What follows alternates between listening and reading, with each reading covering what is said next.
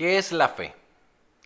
La fe es una palabra cotidiana en que las personas normalmente asocian o con facilidad al mundo religioso. Sin embargo, no muchos podían definirla con certeza. Ahora bien, te pregunto, ¿cómo defines tú la fe? ¿Y cómo define la fe la Biblia?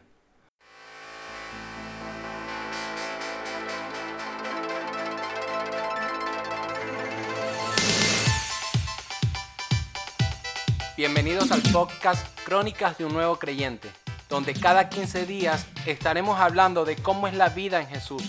Haremos mención de hombres y mujeres que a través de su relación íntima con Él han impactado la vida de muchos, donde unos han dejado un legado para las generaciones y otros están generando plataformas para extender el reino de Dios aquí en la tierra. Acompáñanos.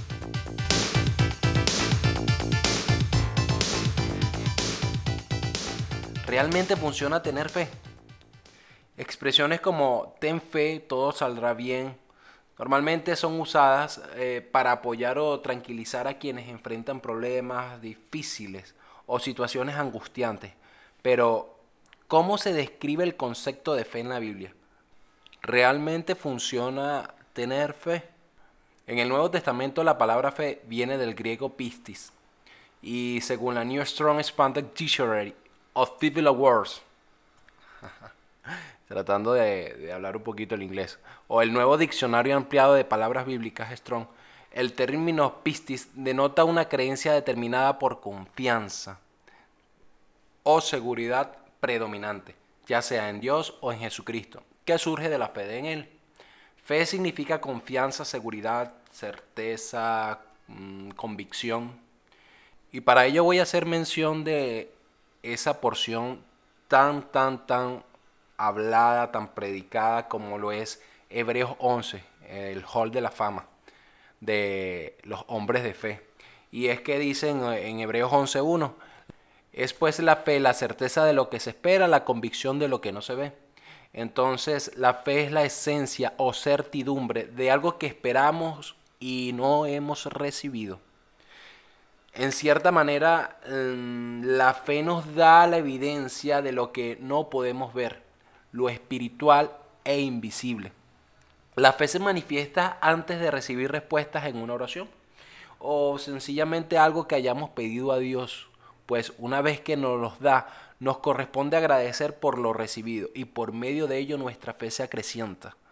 Muchas veces cuando recibimos esas respuestas de Dios de aquello que hemos orado y en esas oraciones poderosas que están conectadas con la esencia de Dios, no por recibir algo, no por el Dios que da o por recibir aquello que Dios da, sino por el Dios dador, por la esencia del Dios mismo, de su amor, de su paternidad.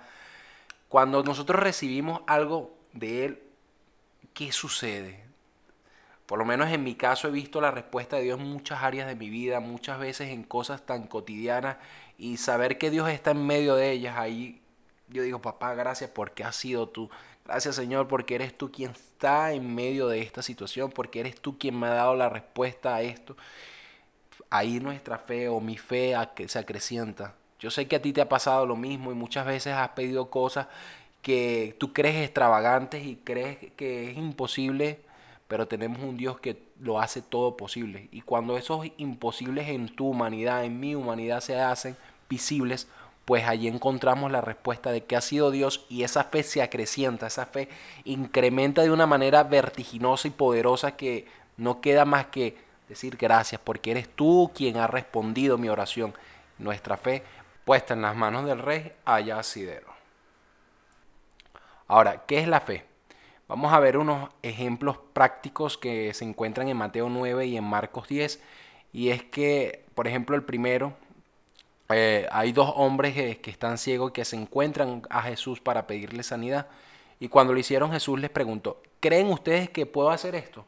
Y luego ellos les respondieron, sí, Señor. Entonces les tocó los ojos diciendo, conforme a su fe se ha hecho. Y la otro caso es el hombre, aquel que gritaba, Hijo de David, ten misericordia de mí, Bartimeo. Eso está en Marcos 10 del 46 al 52.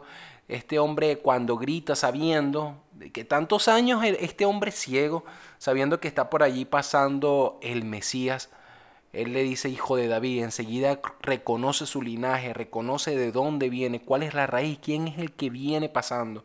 Y a pesar de las circunstancias eh, que, se están viviendo y que oh, los mismos discípulos de Jesús los mandaron a callar y esa multitud los manda a callar, cállate la boca, deja de estar gritando. Este hombre no se detuvo y siguió gritando, hijo de David, ten misericordia de, de mí. En ese primer grito se ve su fe evidente, una fe de que aquel a que llamaba por medio de gritos desgarradores sería escuchado.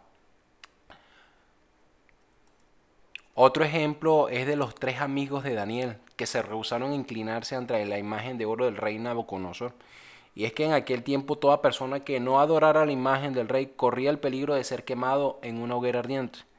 Sin embargo, los tres jóvenes judíos, Sadrach, Mesach y Abednego, dijeron al rey Nabucodonosor, He aquí el Dios al que servimos puede librarnos de este horno ardiendo, y de tu mano, oh rey, nos librará. Y si no lo hace, sepas, oh rey, que no serviremos a tus dioses ni tampoco adoraremos la estatua que has levantado. Estos tres amigos no sabían de qué forma Dios los libraría de la caldera. Podía salvarlos físicamente o en la resurrección, pero su fe o confianza era la esencia de su esperanza y la confirmación de lo que no habían visto o recibido aún. La fe de estos jóvenes se fundamentaba en el servicio a Dios y la obediencia a sus mandamientos. Tenían la certeza de que Dios los salvaría porque estaban obedeciendo a su ley y al no adorar ni a inclinarse ante otros dioses. El apóstol Santiago, em, el medio hermano de nuestro Rey Jesucristo, escribió acerca de la fe muerta en la epístola que lleva su nombre y la fe muerta es creer en Dios sin obedecer sus mandamientos. Tal como Santiago escribió, tú crees que Dios es uno, bien haces. También los demonios creen y tiemblan. Mas quieres saber, hombre vano, que la fe sin obra es muerta. Eso lo vemos en Santiago 2 del 19 al 20. Y más adelante Santiago se refirió al ejemplo de Abraham, quien no solo tenía fe, sino que también tenía obras pues creía en la palabra de Dios y además obedecía sus órdenes. ¿No fue justificado por las obras Abraham nuestro padre cuando ofreció a su hijo Isaac sobre el altar? ¿No ves que la fe actuó juntamente con sus obras y que la fe se perfeccionó por las obras? La verdadera fe no es solo creer en Dios, es vivir por fe sirviendo a Dios y obedeciendo sus mandamientos. Algunos podrían decir que la enseñanza de Santiago acerca de obedecer los mandamientos de Dios implica que la salvación se alcanza a través de obras, pero esto no es verdad. El apóstol Pablo claramente dice, porque por gracia somos salvos por medio de la fe. Y esto no es de ustedes, pues es un don de Dios, no por obras, para que nadie se gloríe. Pablo entendía y explicó que nadie puede ganar la salvación por medio de sí mismo, y que aún la fe es un regalo dado por Dios mismo. Sabemos muy bien que la fe es un don dado por el Espíritu Santo una vez que lo recibimos. Una vez que Él entra a morar en nosotros, la fe se ve manifiesta como un don y ese don hay que desarrollarlo por medio de la fe en el mismo Creador y Salvador del mundo.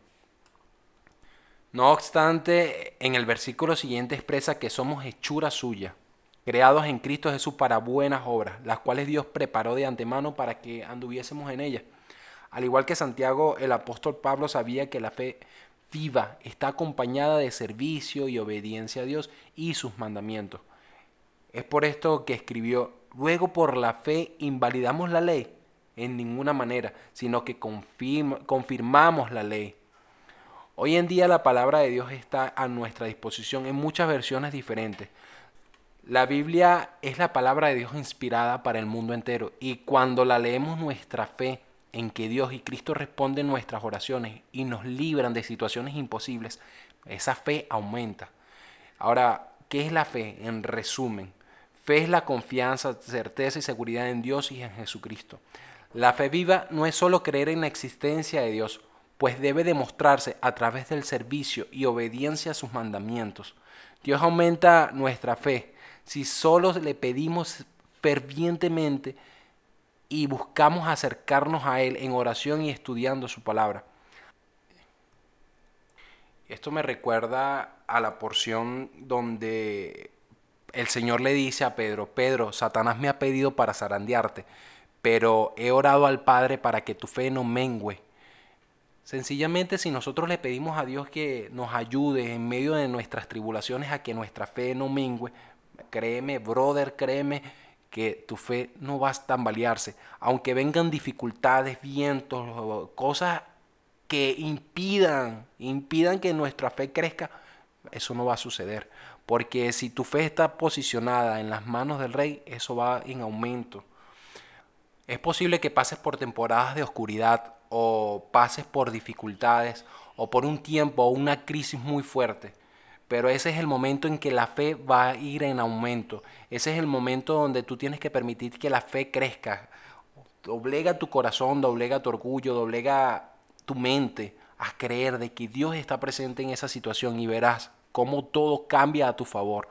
No habrá crecimiento de fe si no hay crisis, si no hay tribulaciones. Cuando eso sucede, hermanos, créeme que vas a ver cómo tu fe se creciente y cada vez vas a creer más en dónde estás posicionado. Eso te va a permitir a ti darte cuenta dónde está posicionado tu corazón, dónde está cimentada tu fe realmente. Las tribulaciones, benditas tribulaciones que se presentan a nuestra vida para darnos a entender y mostrarnos que Dios está vivo. Así que cuando la duda te visite, dile que la fe llegó primero. Y nunca, nunca te rindas. Permite que la fe te muestre que vale la pena la espera para obtener los resultados celestiales. A veces las mejores cosas ocurren cuando estás a punto de rendirte. Así que si te has caído, levántate y cree porque Dios ya lo hizo. Bendiciones.